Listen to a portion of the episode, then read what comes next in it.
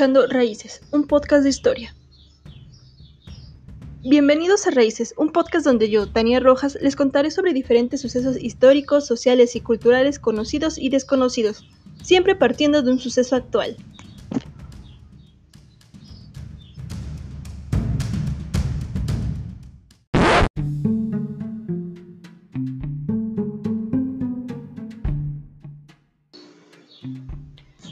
Hola a todos, estoy emocionada de compartir con ustedes el episodio piloto de este podcast, es decir, ustedes son los suertudos que se han encontrado con el capítulo inédito de este programa en donde hablaremos sobre historia, sociedad y cultura. No necesitas ser un erudito del tema, traemos para ti distintos sucesos que han ocurrido a través del tiempo en distintos lugares del planeta. En este primer episodio hablaremos de un tema que todo el mundo está viviendo,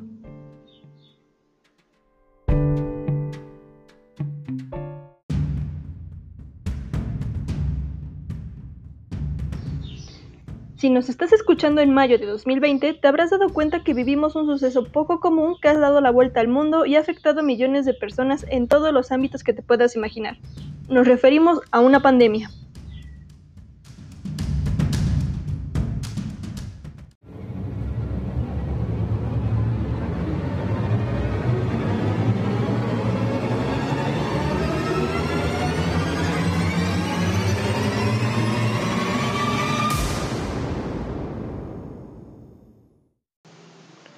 A finales de 2019, China comunicó a todo el mundo que estaba viviendo una epidemia que no había podido controlar, ya que sus cifras de contagio aumentaban cada vez más.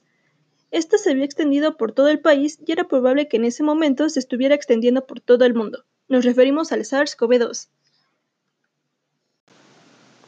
China era uno de esos países en donde se habían originado virus que habían desarrollado brotes de epidemias a inicios del siglo XX. A finales de 2002 se había diagnosticado una enfermedad de problema respiratorio, una neumonía típica llamada SARS, por sus siglas en inglés, síndrome respiratorio agudo grave, causada por un coronavirus, SARS-CoV. Esta enfermedad se propagó mayormente en Asia y Europa. Según la OMS, un total de 8.098 personas se enfermaron en todo el mundo. 774 de ellas fallecieron.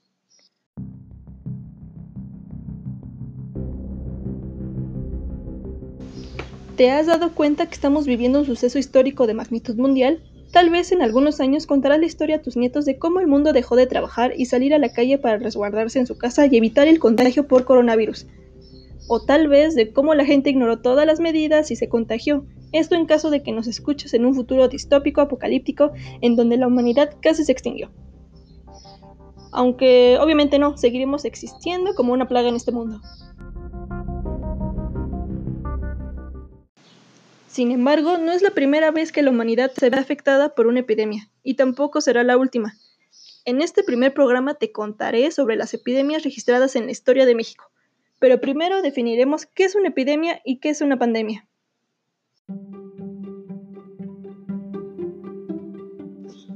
Según la OMS, una epidemia es cuando una enfermedad se propaga activamente debido a que un brote, aparición repentina de una enfermedad, se descontrola y propaga por un periodo de tiempo y región determinada. De esta forma aumenta el número de casos en un área geográfica concreta. Para que un brote epidémico se considere una pandemia, tienen que ocurrir dos elementos. Uno, que el brote epidémico afecte a más de un continente. Y dos, que los casos que se den en los países ya no sean importados, sino que sean provocados por una transmisión comunitaria, en donde se ha perdido el seguimiento de las personas que contagiaron.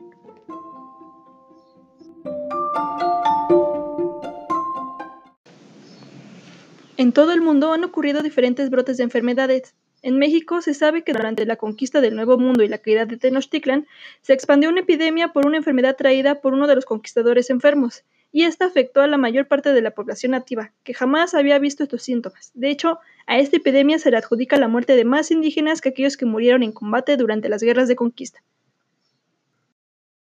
embargo, antes de la llegada de los europeos al Nuevo Mundo, los nativos de América ya habían sobrevivido a diferentes epidemias, todas ellas relacionadas a eventos poco comunes, desastres naturales y problemas sociales. Estos están mencionados en las crónicas. Entre 1446 y 1454 se menciona una serie de fenómenos naturales, inundaciones, plagas de langosta, sequías y heladas que hicieron escasear la comida. Aquellos eventos provocaron una crisis en los pueblos de la náhuac por la hambruna y enfermedad. En 1450, heladas extemporáneas provocaron escasez de alimento, contaminación de aguas por muerte de animales y aparición de enfermedades. Esta helada ocasionó que se perdieran las cosechas provocando hambruna. El hambre y la enfermedad hizo que muriera la mayor parte de los habitantes de Tenochtitlan y Texcoco. En estos tiempos, los gobernadores también tuvieron que crear medidas previsoras para mantener a la población viva y resguardarlos de enfermedades. Para este entonces, la zona central de la región actual de México, antes de la conquista, estaba gobernada por la Triple Alianza, México, Tenochtitlan, Texcoco y Tlacopan, por los señores Moctezuma y Huilcamina, Netzahualcoyón y Totoquihuatzin. Ellos dejaron de levantar tributos durante seis años que duró esta calamidad. Además, abrieron sus propias bodegas y, y graneros donde guardaban los tributos de años anteriores, y repartieron maíz y frijol entre los pobres de su reino. Eso al parecer es una medida básica que se ha logrado hacer durante muchos años en muchos lugares. Es como si viviéramos hace 500 años. Se sigue haciendo lo mismo.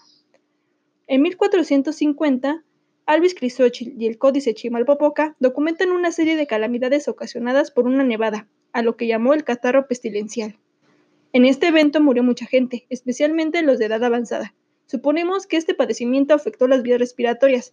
Bien pudo hacer alguna clase de influenza altamente contagiosa.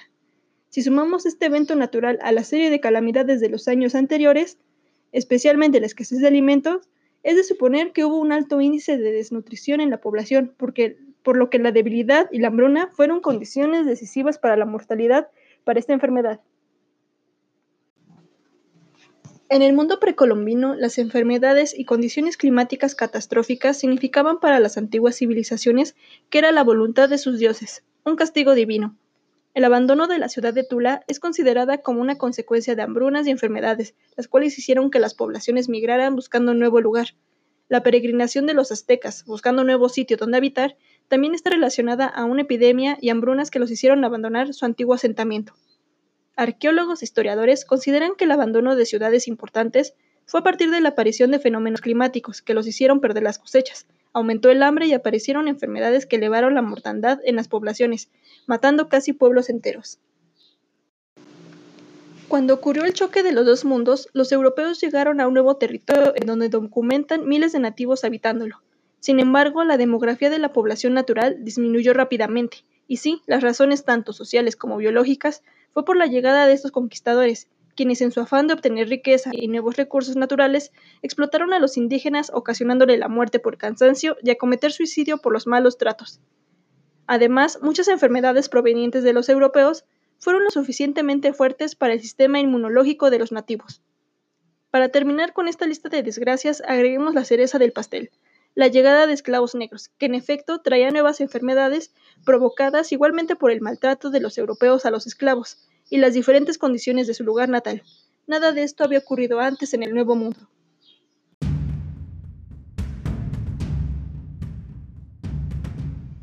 Durante la conquista de Tenochtitlan, en pleno apogeo del conflicto, se produjo una epidemia de viruela traída por un esclavo negro que venía de la embarcación de Pánfilo de Narváez, una enfermedad jamás vista por los naturales, en las crónicas refieren que en algunas provincias por las que pasó el ejército murió más de la mitad de su gente.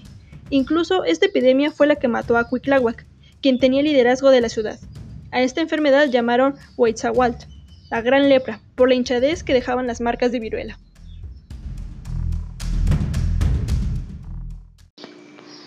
La otra epidemia ocurrió en 1531. Esta fue el sarampión. Igualmente fue una enfermedad totalmente patrocinada por los conquistadores.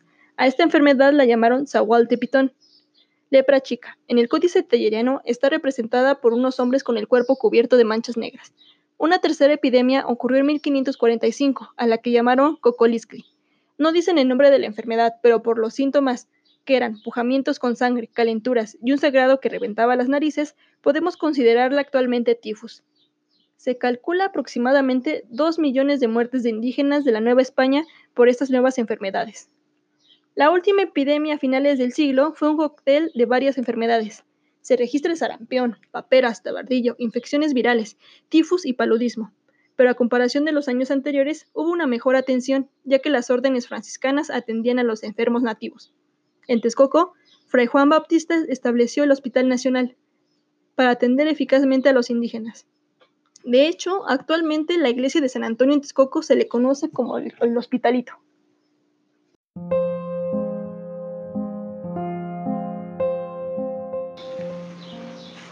Al igual que las civilizaciones antes de la conquista, la nueva población novohispana, especialmente la indígena, vivía en condiciones propicias para las enfermedades.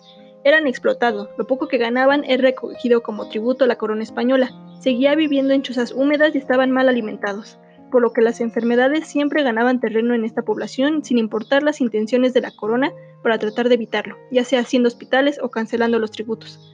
Algo que aumentó durante estas épocas de enfermedad fue la conversión de los indígenas al culto católico y la, idolatración de santos en quienes confiaban toda su fe para curarse. El culto mariano de la Virgen de Guadalupe fue el más popular. De hecho, cuando ocurren sucesos de este tipo, brotes de enfermedades y catástrofes naturales, en toda civilización hay un aumento de cultos religiosos.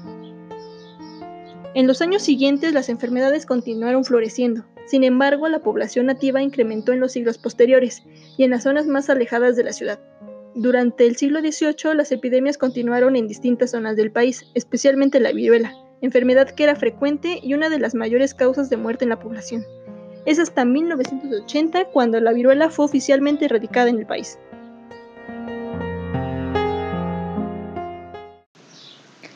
A mediados de 1700 y finales de este siglo, Michoacán y Nuevo León reportaron varios brotes importantes de viruela en la población. En este último, los mecanismos de preservación de enfermedades fueron las cuarentenas, el uso de ropa blanca, hogueras para purificar el aire y saumerios con azufre. El último recurso fue la vacuna. Se instalaron hospitales y, y recolectaron donativos para los enfermos. La vacuna de la viruela se había inventado a finales de este siglo. A inicios del siglo XIX, es decir, 1800, los brotes de viruela ocurrieron en Guadalajara y Chihuahua. Los índices de esta enfermedad disminuyeron notablemente después de la vacuna.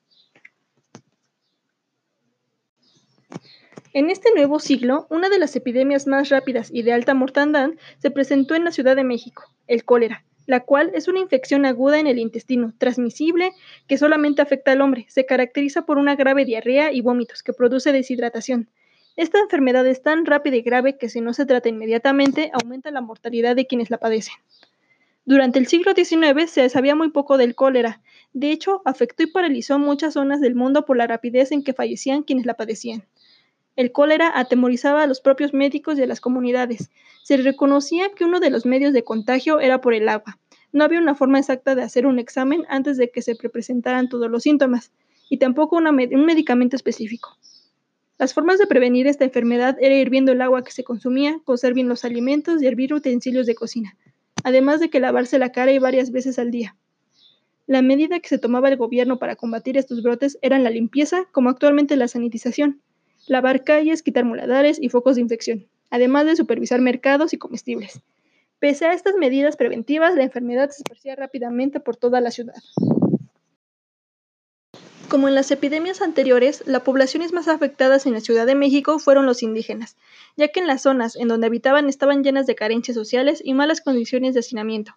La insalubridad en la Ciudad de México era notable, por la división de los estratos sociales y también por su geografía, además de que las situaciones en hospitales y panteones eran pésimas. De hecho, las medidas de salubridad de la ciudad tienen que ver con los sistemas de desagüe y los canales de todo el Valle de México. De secar las zonas pantanosas alrededor de la ciudad y llenar de arboledas algunas áreas fueron algunas medidas que para volver salubre la región. Sin embargo, la epidemia de cólera se propagó extensamente en 1833 y 1850. En estas fechas se presentó este brote epidémico en Chiapas, Tabasco y Oaxaca. La población más pobre fue la más afectada. Pese a los esfuerzos que hacía el gobierno para aumentar la salubridad del país, las mismas condiciones que habían propiciado brotes de enfermedades en los siglos anteriores regresaron. A inicios de 1900, condiciones como la pobreza, hambruna y falta de higiene siguieron afectando a la población más vulnerable, indígenas y pobres. A estas condiciones de vida hay que agregar un evento que hizo que los sistemas sanitarios se desplomaran, aumentara la hambruna y volvieran las epidemias, la revuelta de la Revolución Mexicana. Iniciando el siglo XX, la fiebre amarilla azotó a varios estados del país, Veracruz, Yucatán, Chiapas, Monterrey y Guadalajara. Sin embargo, en el siglo XX ya habían estudios sobre esta enfermedad. Se había descubierto que se transmitía a través de un mosquito, Aedes aegypti, de hecho, México comenzó un programa para combatir la enfermedad, aislando a los enfermos y exterminando el mosquito, eliminando depósitos de agua estancada. En 1963, la OMS declaró a México libre de este mosquito. La viruela continuó apareciendo, pero después de la invención de la vacuna, a finales del siglo pasado y gracias al uso, había logrado disminuir esta enfermedad. Sin embargo, durante la revolución, este brote incrementó nuevamente. Por las condiciones de la batalla y campamentos, el constante movimiento de diferentes tropas y toda la bola que la acompañaba, además de la interrupción de programas de salubridad por la caída del régimen dictatorial de Porfirio Díaz, propició que la viruela reapareciera en varios estados del país. En 1915 la epidemia era nacional, por lo que se encargó de la fabricación de una vacuna y se ordenó al Departamento de Salubridad Pública generalizar el uso. El 19 de junio de 1552 se proclamó oficialmente esta enfermedad erradicada, siendo el primer país del mundo que lo logró.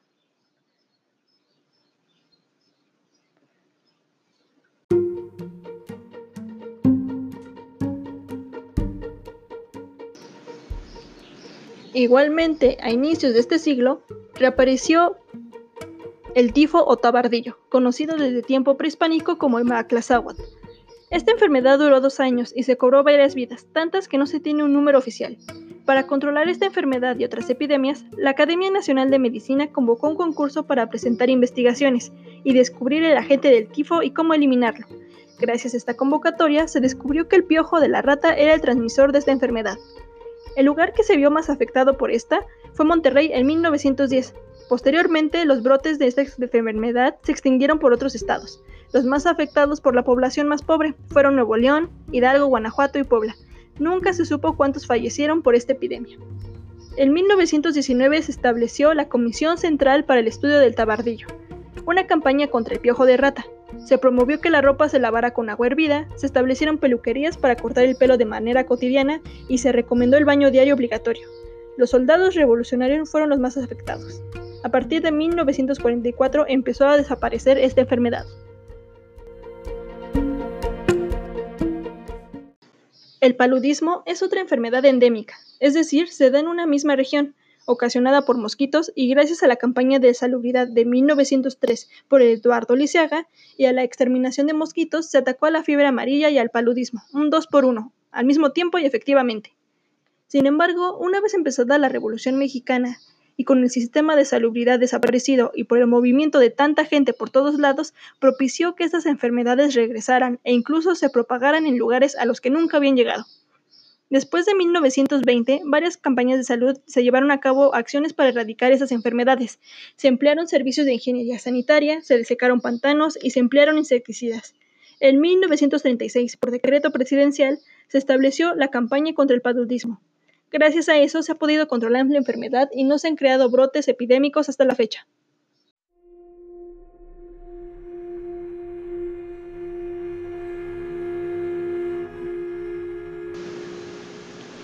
Una vez terminada la revolución, sucedió un extraño episodio. Se reportó una extraña enfermedad de la que no se tenía conocimiento anterior en el país, una epidemia con síntomas parecidos a la gripe, pero esta dejaba lesiones broncopulmonares.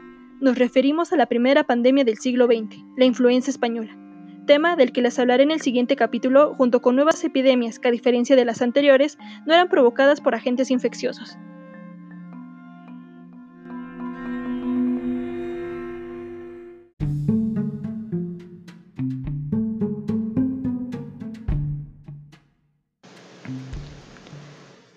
Como lo habrán notado, las autoridades del país en sus diferentes siglos tomaron medidas de precaución no muy diferentes a las del siglo XXI, como el apoyar a la población otorgando alimentos, estableciendo hospitales donde antes no había, lavando calles y por supuesto promoviendo la higiene personal. Además de esto, las medidas más importantes siempre han sido evitar el contacto con otras personas. Es decir, la sana distancia. Suena parecido, ¿no? Al parecer, el brote de estas enfermedades siempre toma de imprevisto a las ciudades. Es una carrera de la enfermedad contra las medidas de salubridad de la época, que como vemos siempre han existido y las epidemias siempre terminan. La duración de estas enfermedades dependen de la previsión de las comunidades. La pregunta es ¿a qué costo?